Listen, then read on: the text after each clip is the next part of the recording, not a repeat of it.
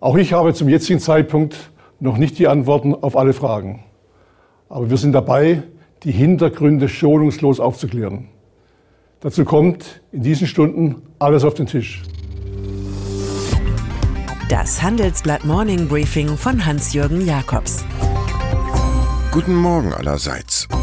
Wenn die TV-Firma UFA irgendwann tatsächlich ihre geplante Primetime-Seriensaga über VW Porsche bringen sollte, darf man gespannt sein, welche Rolle Ex-CEO Martin Winterkorn 71 darin spielt. Spitzbube oder Spitzenmanager.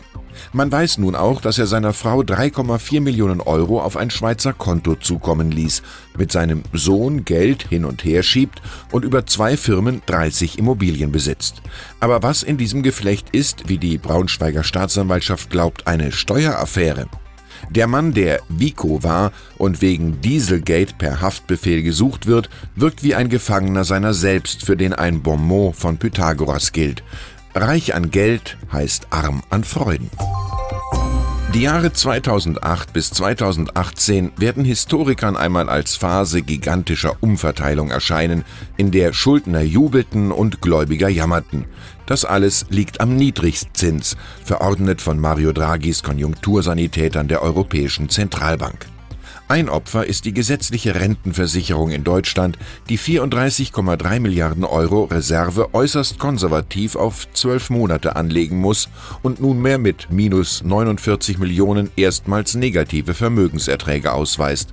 Es gilt der Fluch der vollen Kassen, wie unsere Titelstory beschreibt.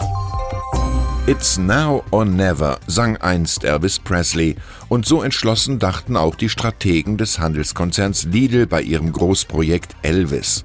Die 30 Jahre alte Betriebssoftware sollte von 2011 an mit Hilfe von SAP und 1000 Helfern endlich den Anschluss an die Moderne finden. Nun aber ist das Erneuerungswunder nach sieben Jahren gescheitert, wie meine Kollegen herausfanden, mit vermutlich 500 Millionen Euro Schaden.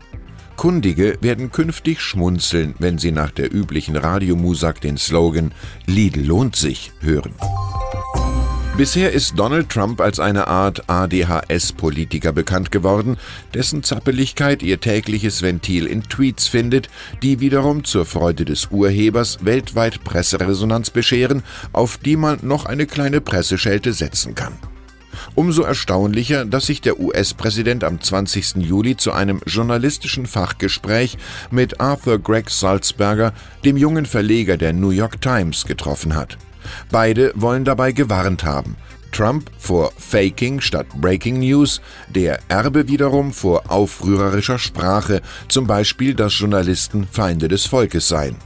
Hier ist schon die Erinnerung so, wie Presse nie sein sollte, parteiisch. An diesem Montag greift BMW im Handelskrieg zwischen den USA und China zu drastischen Maßnahmen.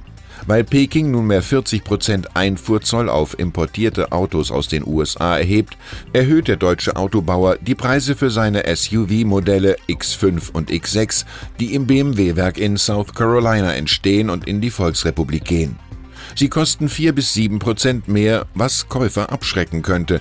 Daimler hat bereits wegen der Handelskalamitäten die Prognose gesenkt. Kurze Nachricht an alle, die ein Energiekonzept für die Zukunft entwickelt haben. Sie können sich damit noch bis zum 24. August bei den Energy Awards bewerben. Die Preise vergeben wir zusammen mit Partnern und der Energy Academy bereits zum sechsten Mal. Die Gewinner werden im Januar 2019 prämiert, erstmals auf einer Gala im Rahmen der Handelsblatt Jahrestagung Energiewirtschaft. Und dann ist da noch die Wandlung des Dieter Morzek vom Rillenkoffer-Millionär zum Wohltäter. Am heutigen Montag wird der Erbe von Rimowa bekannt geben, dass er das Deutsche Krebsforschungszentrum in Heidelberg mit 30 Millionen Euro unterstützen wird. Morjek, dessen Schwester an Darmkrebs gestorben ist, hat 80 Prozent der Gepäckfirma an Bernard Arnolds LVMH für 640 Millionen Euro verkauft. In der FAZ erklärt der Gönner, das Geld sei in Heidelberg gut investiert, auch wenn es keine finanzielle Rendite dafür gibt. Goethe ziselierte einst dazu, wer nichts für andere tut, tut nichts für sich. Ich wünsche Ihnen einen beflügelnden Start in eine Woche, die für viele vor allem Sonne, Sand, Schwimmen bedeutet. Es grüßt Sie herzlich Hans-Jürgen Jakobs.